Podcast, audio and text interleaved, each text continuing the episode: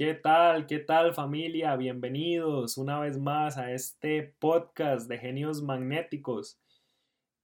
Y bueno, tercer episodio, tercer episodio. En esta oportunidad les voy a compartir acerca de cómo nosotros podemos resignificar el pasado. Nosotros no podemos cambiar los hechos, pero sí podemos eh, cambiar el significado que le damos a esos hechos. La sociedad nos ha hecho creer que la vida es algo que, sucede por casualidad. Eh, la sociedad te ha hecho creer que la vida te sucede a ti. Y yo te digo que la vida no te sucede a ti. La vida sucede para ti. Podemos resignificar las creencias que aprendimos en el pasado. Las creencias que tenemos en este momento las tenemos que honrar, no decirles que se vayan, no decirles cosas como que son de lo peor, que nos pudo haber pasado, no, en lugar de eso, es mejor decir, ok, reconozco que tengo estas creencias que me han estado limitando, sé que están aún presentes, gracias creencias, gracias porque porque me fueron útiles en, algún momento de mi vida, pero ya ahora elijo una nueva programación, pero no le dices a las, a, tus, a las creencias que se vayan, que son de lo peor, no, las agradeces, las honras y ahora creas una nueva programación que te ayude, que contribuya a tu prosperidad, a a un nuevo siguiente, a un nuevo nivel en tu vida. Que esas creencias te lleven a un nuevo nivel en tu vida.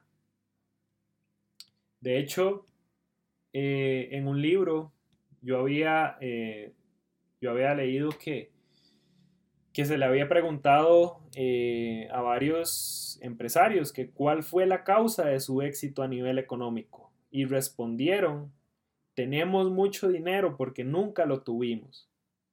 O sea, ¿cómo es posible, verdad? ¿Cómo es posible que el hecho de que estas personas hayan prosperado porque en el pasado tuvieron escasez económica? ¿Por qué? Porque la escasez les enseñó como ninguna otra cosa. La escasez fue su mentor.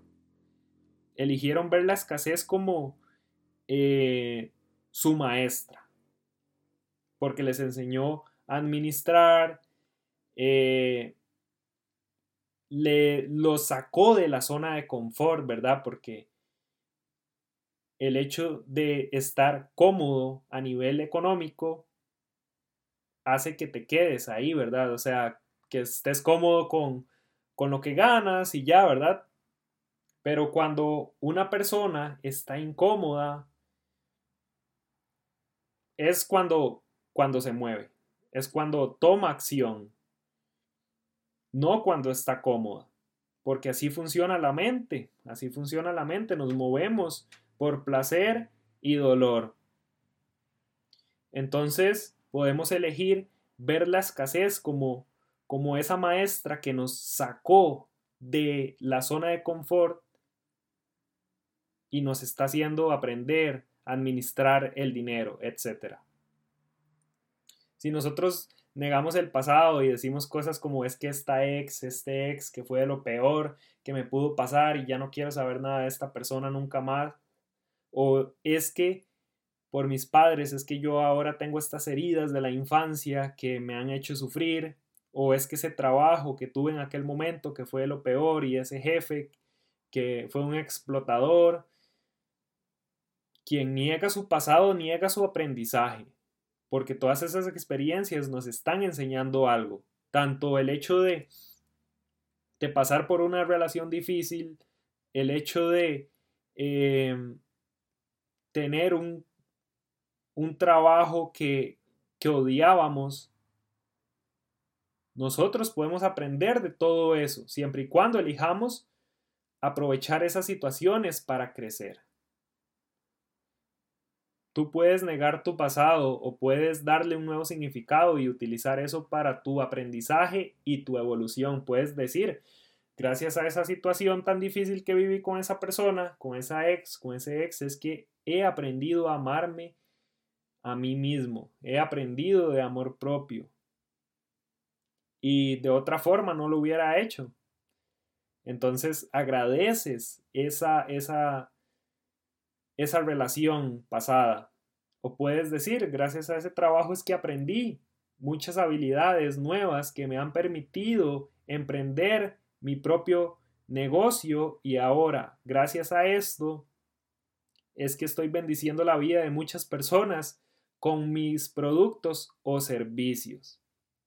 Todo aquello con lo que interactuemos día a día nos está enseñando algo. Acá la cuestión es que podemos elegir excluir esas situaciones o aprender de ello.